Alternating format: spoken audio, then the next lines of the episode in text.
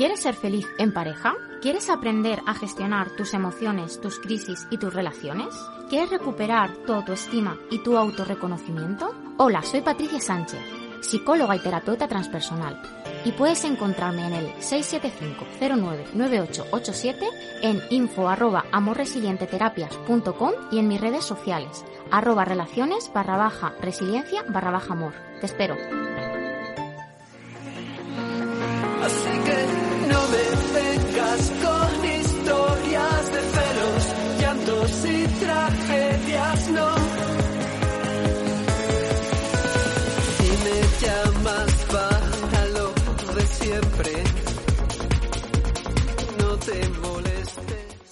Muy buenas tardes, eh, Patricia Sánchez, amor resiliente. ¿Cómo estás? Muy bien, un día lluvioso por aquí, Un día por Leganés, lluvioso, por lo ¿eh? menos. Sí, sí, sí, sí. La verdad que lleva todo el día al final, ¿eh? No cae ahí con una fuerza inusitada, pero... Bueno, pero, cae, ¿eh? cae, Estamos cae. limpiando, estamos de Sí, limpia. Sí, sí, sí. Hay que limpiarse, tenemos que limpiar nuestros chakras. Sí. Y también ducharse todo. Por supuesto, hombre, por fuera y por dentro. ¿eh? Hay que cuidarse Eso por debe fuera y ser por diario, dentro. sobre todo la ducha, si puede ser. Hombre, si podemos eh, limpiar los chakras también de vez en cuando, mejor, que si no... Tú haces limpiezas, ¿no? De, chakras, ¿o no? Ah. Digo, ya lo que me faltaba, limpiar también el cuerpo. ¿Cuánto cobras la hora? Oye, igual te forras, ¿eh? Ojo. No, no, no, no, ya es lo que me faltaba. Yo digo que zapatero a sus zapatos, cada uno que se limpie eh, por fuera. No, pero tú haces limpieza de chakra o no? O sea, ¿el chakra se limpia? A ver. O me suena a mí, de- algo he oído yo, de limpiezas de chakra, no sé qué. ¿O no? Los chakras se limpian. A ver, los chakras no es ninguna cosa rara, ¿no? Porque hay gente que oye chakra y se cree que es como una nave alienígena o algo así. No, o sea, el chakra es un centro energético que hay en nuestro cuerpo. Y eso no es nada misterioso. La energía ni se crea ni se destruye. Se transforma. Se transforma y hasta ahí vamos todos. Entonces, la energía que tiene nuestro cuerpo se coloca en según qué zonas de nuestro cuerpo. Y hay puntos, que son los chakras, es simplemente un punto Energético. energético en el que se queda esa energía. Ya está. O sea, no tiene más, no tiene más misterio. Pero eso hay que limpiarlo de vez en cuando. Y ¿o eso no? hay que limpiarlo. Hay técnicas espirituales que lo limpian, pues como el péndulo. Bueno, hay, hay muchas técnicas, ¿no? Pero es verdad que yo con las herramientas que trabajo son más a nivel corporal. Es decir, es un trabajo de mover esas zonas en el cuerpo para que se liberen. Pero no es ningún trabajo raro. O sea, es, un tra- es como cuando te vas a dar un masaje porque tienes una, una contractura. Pues hay veces que la contractura no solo se queda aquí, sino que se queda en el centro del pecho, se queda en nuestro abdomen. Y esas contracturas son contracturas emocionales. Y ya está. No hay más, o sea, no hay, no hay nada raro en, en algo como un chakra. Igual que tenemos puntos de dolor que normalmente están en la espalda o tenemos puntos de dolor en los muslos, pues estos son puntos energéticos porque las emociones tienen una carga emocional, tienen una carga energética, tienen energía. En... Yo lo hago dentro de la dentro de la terapia y dentro de los programas, pero yo no me dedico a limpiar chakras. Ya, ya, ya, ya. Esa no es, mi, no es mi misión ni mi objetivo. Y además hoy no íbamos a hablar de los chakras. No, vamos a hablar del miedo. Del miedo. Pero mira, mucha gente tiene miedo a los chakras y a estas cosas. Sí, porque lo desconoce, ¿eh? Porque lo desconoce, porque oyes hablar de chakra y dices, pero ¿cómo de chakra? Claro, claro, efectivamente. ¿Por Yo qué? solo Porque muchas veces... de corazón y pulmón. Claro, de cerebro y de... Cerebro y riñones. Eso es.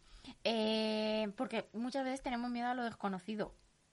Y, y eso es uno de los grandes miedos, ¿no? Todo lo que no conocemos nos da miedo ya de por sí, aunque a través de eh, lo desconocido podamos llegar a lo mejor que podemos encontrar en nuestra vida. Al final esto, esto pasa, ¿no? Que Sí, sí, como sí. no sé lo que es, pues mejor me quedo aquí. Yo Lo mucha- evito. Claro, yo muchas veces escucho mejor lo malo conocido que lo bueno por conocer. Y yo digo, hombre, si lo que te conozco es malo, prefiero lo bueno por conocer. Claro, hombre. claro. ¿Dónde va a parar? ¿Dónde va a parar, no? Pero sí, efectivamente, estos miedos son miedos falsos. Ahí es donde yo siempre hablo de miedos reales y miedos falsos. Y ahora es una emoción que está teniendo muchísima repercusión. Hay muchísima gente instaurada en el miedo. Muchísima gente. En miedo que no es productivo, porque el miedo es productivo, el miedo es necesario. Necesitamos sentir miedo, ¿no? Esto ya lo he dicho más de una vez, pero si viene un león corriendo, pues mejor que sientas miedo. Si viene un coche a 150 por hora y estás en medio de la carretera, mejor que sientas miedo. Eh, si tu pareja te dice, te, dice tenemos que hablar, vamos a activar alguna alerta, ¿no? miedo. vamos a activar al menos alguna alerta y vamos a preguntar, ¿no? Ahora, es lo que yo siempre digo, ¿no? Miedo a me voy a arruinar porque mi tío Pepe mm, se arruinó. Ya, pero tú tienes un negocio exitoso y no sé cuánto en el banco y no sé cuántos pisos. Ostras, pues igual no es una amenaza real, ¿no? Que te vayas a arruinar. O me va a dejar mi pareja. Leche, que hace un, dos meses te pidió matrimonio. Pero bueno, eso siempre es una amenaza. no, la amenaza es aquí y ahora. La amenaza es aquí ahora. Y otra cosa importante, la amenaza es externa o interna. El estrés, la ansiedad, nos indica que tenemos una amenaza interna que resolver. Muchas veces esa amenaza somos nosotros mismos, porque no estamos gestionando el estrés o porque nos estamos metiendo en más cosas de las que podemos sostener, o, o, o, o, ¿no? Y también una amenaza pueden ser personas, vampiros emocionales. Los vampiros emocionales son personas, situaciones, cosas eh, que hay a nuestro alrededor que nos chupan energía, chupóteros. Yo los llamo chupóteros para que... Flebotomos. Toma ya. Mosquitos. Ah, vale, vale. pues sí, como tú quieras llamarlo. Y al final, tener detectadas esas situaciones nos permite poder protegernos. si nos vamos a algo que lo tenemos todos los días en nuestro día a día, el COVID, esto te puede o proteger diciendo, vale, hay una amenaza, es real, hay una amenaza a la salud, es obvio que la hay, ¿no? No podemos ser negacionistas de una amenaza porque entonces estaríamos yendo a, a, un estilo temerario en el que no estamos teniendo en cuenta una amenaza. Pero puedo ver esa amenaza y aislarme o puedo ver esa amenaza y seguir en la vida protegiéndome. Son dos caminos diferentes. Te puedes proteger y seguir avanzando en tu vida o puedes paralizarte. Si te paralizas, no va a avanzar nada en tu vida. Y empezamos por paralizar una actividad social, dos, tres, cuatro, y terminamos paralizando todo. Y esto está pasando muchísimo. A mí y ahí viene la depresión. Eso viene, si nos paralizamos durante mucho, mucho tiempo, puede venir la depresión, ansiedad, y al final, o sea, no hay cosa peor en la vida que perder el motor de la vida. Y eso es la ilusión. Entonces, es para mí eso es, lo, es eso, junto con perderte a ti mismo y no saber ya quién eres, es lo peor que te puede pasar, ¿no? Son los procesos más dificultosos de, volver a restaurar. Entonces ahí es cuando tenemos que, poner las alertas y decir, oye, que porque yo, de hecho, hoy estaba hablándolo en consulta, jo, es que, ¿para qué voy a hacer nada si no se puede hacer nada? Digo, vamos a ver, no nos podemos mentir, podemos hacer todo. A día de hoy, aquí en Madrid, por lo menos, lo único que no podemos hacer es salir a las 12 de la noche, irnos de, a partir de las 12 de la noche, irnos de fiesta y estar en aglomeraciones pero tú puedes estudiar, tú puedes trabajar, tienes un montón de ofertas online para poder hacer, puedes buscar trabajo, la, la vida sigue. Pero si la vida realmente no se para, no se para la vida. se ha ralentizado a lo mejor, pero no se para. Pero se ha ralentizado porque nos hemos paralizado. Pero ¿dónde está la ralentización? La ralentización. Eso. ¿Dónde está? O sea, quiero decir, tú, tú tienes familia igual, ¿Que no puede verle? Leche, pues llámale. ¿Que no puede verle presencialmente? Pues hazte una videollamada. ¿Que no puedes quedar con tus 15 amigos? Pues queda de 6 en 6. Sí, pero al final es eso. No sales de casa. porque todo, es, todo es online. Pero en casa puedes hacer muchísimas cosas. Sí, sí, sí. Pero claro, cuando se alarga, pues se pueden seguir es, haciendo que es lo que ha pasado, ¿no? Que llevamos casi desde marzo, así. Un año. Yo al final digo que realmente va a ser un año. Pero si durante un año nos aletargamos, es que estamos perdiendo vida y ahí es donde vienen muchos procesos de tristeza y ahí es donde vienen muchos problemas que ahora estamos teniendo y estamos sufriendo, ¿no? Que es eh, ya no me motiva nada, por lo tanto he dejado casi de esforzarme en el trabajo y al final han tenido que elegir y me han despedido a mí. En lugar de activarnos, en lugar de decir, vale, hay una amenaza, voy a pasar a la acción, me bloqueo. Y cuando me bloqueo es porque no estoy activando para protegerme de esa amenaza es, ahí donde el, el punto donde tenemos que medir bien y donde tenemos que ver qué está pasando. Porque es verdad que eh, una amenaza no atendida paraliza. Dos paralizan más, tres paralizan mucho más y al final terminamos paralizados. Y al final mi vida es hacer la compra online porque no quiero salir al Carrefour eh, no tengo ningún tipo de actividad ni contacto con nadie y trabajo mis ocho horas delante del ordenador y después me pongo a ver la tele. Venga a recibir ondas ahí. Un día, dos días, tres días. Pero eso prolongado en el tiempo. Un mes, tiene, dos meses, tres meses. Tiene muchas repercusiones para la salud, muchísimas. Mm. para la salud y para la salud mental. Claro, para la salud mental, para la salud relacional, pero termina siendo en salud física. O sea, termina derivando en salud física. Entonces, esa es la diferencia entre tengo miedo porque hay una amenaza real y me protejo, o tengo miedo y me paralizo, haya amenaza real o no la haya. Que luego también están los derivados de todo eh, lo que yo, mi mente, crea y se inventa. O sea, la amenaza real es que te puedes contagiar del COVID. Pero ¿cuántas amenazas derivadas se sacan de ahí? Muchísimas, ¿no? O sea, quiero decir, es que si nos metemos aquí, mm, empieza a haber una, otra, otra, otra, otra y 500.000 amenazas que realmente no existen a día de hoy. No hay. ¿No? Entonces, vamos a ir viendo amenaza presente. Las emociones son aquí y ahora. Y luego no irnos al otro lado, ¿no? Que es la temerosidad. Es decir, pues mm, abrazo a todo el mundo, voy sin mascarilla, eh, voy a ver a mi abuela y me la como a besos. Leche. Vamos a, vamos a tener cuidado, pero no paralizarnos, porque si esto se prolonga al final a más de un año o a un año, mm, ¿qué vamos a hacer con nuestras vidas? claro, no podemos dejar que, o sea, la vida sigue pasando, los días siguen pasando, el sol sigue saliendo, la noche sigue cayendo, la vida sigue sucediéndose. Y si en lugar de, en lugar de buscar soluciones nos, plantamos ¿no? en, en, la desidia, pues vamos a tener problemas. Sí, sí, sí, vamos a tener problemas. Y eh, cosas importantes para detectar miedo. O sea, para, para ver si el miedo se nos está inflando, ¿no? Una emoción se infla cuando me invade. Y cuando me invade, me invade, me invade, bloqueo otras emociones. Si el miedo es muy, muy, muy grande en mi vida y lo he hecho estructura emocional, esto es que al final, durante toda la película de mi vida, lo que hay es miedo, constantemente. Em, lo que estamos bloqueando es rabia y tristeza. Tristeza para analizar, rabia para pasar a la acción. Entonces, si bloqueamos tristeza, no analizo lo que está pasando, no tomo decisiones y no paso a la acción. Y efectivamente eso es lo que me puede derivar en una depresión. Cuando se alarga en el tiempo, ¿no? Claro, cuando se alarga en el tiempo porque me enquisto y voy del miedo a la tristeza, del miedo a la tristeza, pero no profundizo en la tristeza para tomar una decisión y pasar a la acción que es la rabia. Entonces, ¿por dónde empezar? Siempre, siempre, siempre. Empezar por rabia. Vamos a accionar, como deporte, baile, eh, movimiento, salir a correr, montar en bici, hacer flexiones en tu casa, darte una ducha de agua fría, movimiento, movimiento, porque empezamos a accionar el cuerpo. Y, al ser posible, con cosas que nos gustan. Porque si lo hacemos con cosas que no nos gustan, vamos regular. El cuerpo no se va a activar con obligaciones. Por eso siempre desde lo que nos gusta. Y luego otra cosa que nos viene muy bien es placer, es decir, todo lo que tenga que ver con disfrutar y eh, calorcito humano.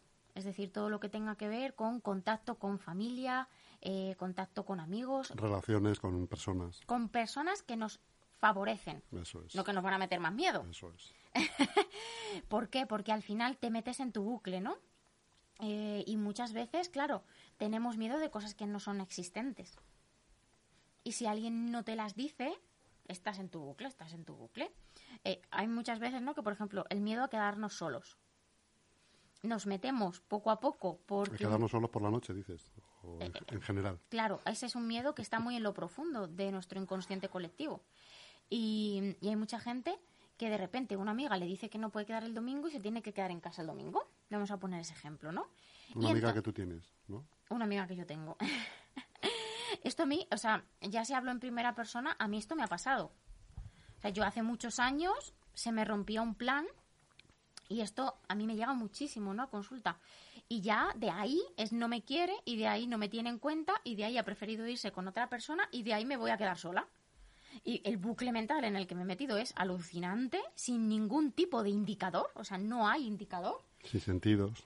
Me he metido en ese bucle y como yo no busque una salida, una salida, al final me termino creyendo que me, quedo, que me he quedado sola y que voy a estar sola de aquí al final de mis días. ¿Y cómo lo hacías? En ese, o sea, en ese momento no tenía herramientas, Herramientas. pero es que ahora es muy sencillo. Si tu creencia es me he quedado sola, llama a alguien que sea de tu confianza. Contrastación de la realidad, verificación. Pasa que le llamas y te dice, ahora no puedo quedar. Pues llamas al siguiente. No, pero no hace falta, no es que no hace falta quedar. Tú necesitas quedar o lo que necesitas es que alguien te diga, oye, que estoy aquí. Pero necesita, eventualmente necesitaría quedar. Claro, Para salir de casa, si lo que quiero es salir de casa, claro, pero es que estamos hablando de que un día una amiga no puede quedar, no de que siempre, Siempre no pueda no quedar. quedar. Claro, que normalmente eso no pasa. Y si pasa, tenemos que revisarnos nosotros. ¿Hay Pero algo que no estamos haciendo bien? un, de- un día debemos hablar, Patricia, de la soledad. ¿eh? Claro. Que verdad, que también es un tema que tiene mucho, Mm, de esto hablamos el tiene otro día mucha enjundia, ¿eh? La soledad. Es que la soledad Las no es personas real. estamos muy solas, en realidad. ¿Tú crees que no es real? No, ¿Por qué? Porque la soledad no, las creamos, no la creamos nosotros. Cara de póker. Claro, o sea, solo hay una manera de que estemos solos. Y es que dejemos de atender nuestras necesidades propias. Solo existe esa manera. Y, y luego todo lo demás, o sea, en el día a día, vas a comprar el pan solo, sí leche, pero eso no quiere decir que estés solo. O sea, si yo me pongo a observar de todo el mundo que me ha dicho estoy solo, no conozco a nadie que lo esté. A nadie. Porque lo, di- lo dirán en un sentido peyorativo. Claro, pero decir, estoy solo, en un sentido, estoy solo, hombre, generalmente el que te dice eso tiene familia, tiene sobrinos, tiene tal, pero no tiene pareja. Ge- Generalmente el 99% de la gente se refiere a una pareja, ¿no? Pero es que una pareja no es estar solo. Hay que ver qué necesidades le estamos soltando a la pareja, ¿no? Yo puedo tener o no tener pareja y tener una vida plena. Y luego querer ser más pleno, teniendo pareja. Puedes, puedes, pero no es la generalidad. Claro, pero es ahí donde tendemos a. Para eso hace falta las herramientas. Eso es. Y por herramientas eso hace que- falta. O sea, yo muchas veces cuando viene gente a, a terapia de pareja, yo le digo, sí, sí, solucionarás tus problemas de pareja. Pero primero vamos a solucionar los tuyos. Pero no los tuyos. Porque si nos vamos a la pareja, si queréis, nos metemos en una sala y vamos a generar acuerdos. Vais a salir tirando de los pelos. Porque no tenéis vuestra parcelita barrida, limpia, colocada. Entonces, si no tenemos pareja, pueden ser dos cosas. Una, o que no la quiera y realmente no lo sepa. Dos, que o me dé miedo o yo no esté colocado para tener una pareja sana. Entonces Yo eso no lo he entendido. Eso de cuando una- una- un chico o una chica te dice, no, me gusta mucho, pero tengo miedo. No- Miedo al no- compromiso. No lo he entendido eso nunca. De Porque verdad. no ¿eh? entiendes el miedo. No, no, Tienes no, es que poco no, miedo, tú. no entiendo que alguien no quiera tener, o sea, que a alguien le guste a alguien o quiera a alguien, pero no quiera ir más allá o no quiera dar el paso porque tiene miedo. Es que no es que tengo miedo. Pero tú puedes ¿Miedo de qué? Claro, pero observa que a lo mejor esa persona, sus padres se han podido tirar de los pelos, se han podido insultar, eh, ha podido ver una historia de maltrato, o ha tenido 15 parejas y de esas 15 ha habido 550.000 cosas por las cuales podemos generar miedo al compromiso, miedo al fracaso, miedo a perdernos en la relación de pareja, miedo a que nos hagan daño. Todos esos miedos se instauran, pero no es un miedo sano, porque luego pasa que conozco a fulanito, es maravilloso, pero como tengo tantos miedos, me invento y cojo y huyo. Y al huir, pues me quedo sin la oportunidad. Y luego voy, Ella, ella huye y haya, oye, y luego voy, viene tu amiga y te dice, oye, que quiero una pareja, Oye. pero tengo miedo, pero tengo miedo. Y todos los hombres sois iguales. ¿Por qué? ¿Por qué? Porque hemos traído esas experiencias pasadas a mi experiencia real y a lo mejor ese hombre era maravilloso. pudiera Pero ser. como No yo te tengo esos miedos de antes, cojo y te los vuelco. Y los vuelco en mis relaciones. Por eso es tan importante que coloquemos nuestros miedos. Entonces, estar solos, la soledad no es real. Es un miedo derivado de una herida, de una herida de abandono. La soledad no es real. No, yo no conozco, o sea, Déjame que piense en eso. Patricia. pensamos para el próximo Déjame día. que piense en eso. La soledad no es real. pero no conozco a nadie que realmente me diga no tengo a nadie, a nadie. Pero bueno, aunque tengas a alguien, puede ser que te sigas sintiendo solo. Puede ser, pero sentírtelo, sentirte Ahí, solo mira. no quiere decir que sea real. Pero escucha, eh, yo he leído alguna biografía de cantantes, por ejemplo, que han salido a cantar, salen a cantar. Imagínate los buenos tiempos, Sí, sí, sí. delante de 50.000 personas, ¿no? En un estadio de fútbol. Y decía, yo salía a cantar, estaba el estadio lleno, pero me sentía solo. pero me sentía, no es que estuviese solo. Hombre, vamos a ver, una forma de hablar. Claro, Estás él solo. se sentía solo. Pero, pero- pero es que es, Hombre, solo, solo, solo, efect- efectivamente, muy poca no hay casi nadie solo, solo, solo, solo.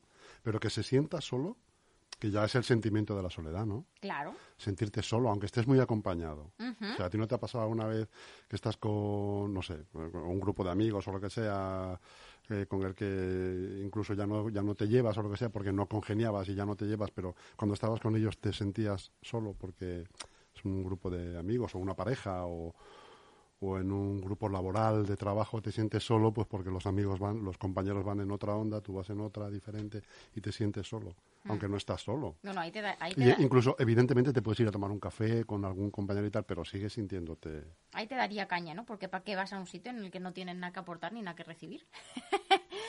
pero bueno, Hombre, pues por- por- precisamente por no quedarte solo. Claro, pero es que yo me he sentido durante mucho tiempo sola, hasta que me di cuenta que solamente hay una manera de no sentirte solo, y es acompañarte tú. Ese es el punto. El punto es que una pareja te puede acompañar hasta donde llega. Pero la, la persona que se tiene que acompañar eres tú mismo. Ahí es donde está la clave. Nadie te puede acompañar si tú no te acompañas. Y en el momento en el que tú no necesitas a nadie, aparecen porrón de amigos. Y aparece la pareja. Y aparecen todas esas cosas, ¿no?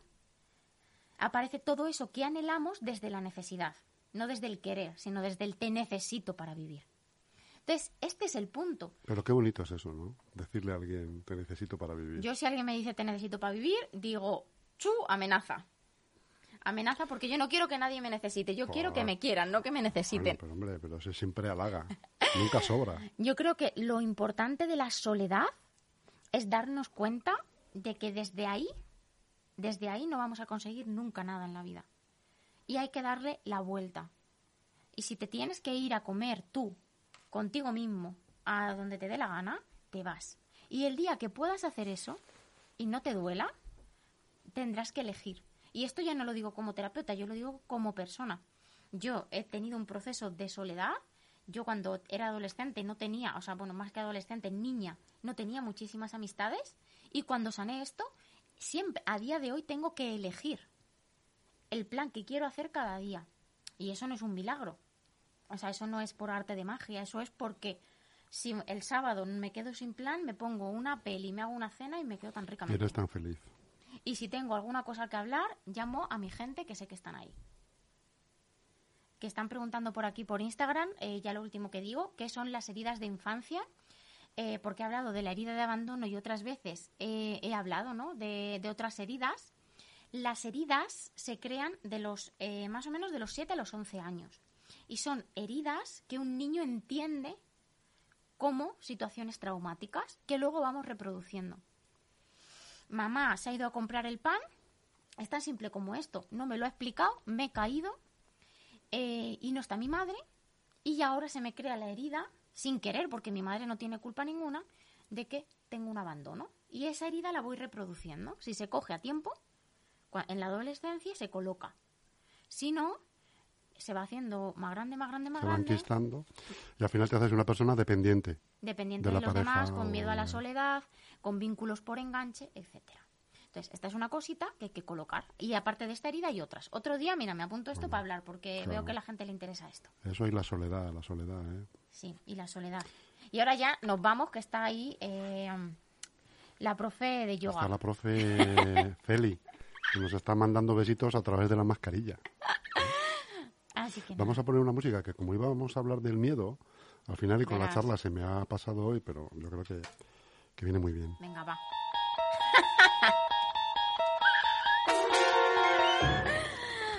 Y el jueves que viene hablamos de tristeza, así que vete buscando la música. Una música triste. Pues el jueves que viene habrá que buscar. Pues sé que contigo eso es imposible, Patricia. Hombre, Sí, hay que, hay buscar, que te- buscar una música triste contigo es imposible. hay que tener espacios también para la tristeza. ¿Quieres ser feliz en pareja? ¿Quieres aprender a gestionar tus emociones, tus crisis y tus relaciones? ¿Quieres recuperar tu autoestima y tu autorreconocimiento? Hola, soy Patricia Sánchez, psicóloga y terapeuta transpersonal. Y puedes encontrarme en el 675-099887, en info arroba amorresilienteterapias.com y en mis redes sociales, arroba relaciones barra baja resiliencia barra baja amor. Te espero.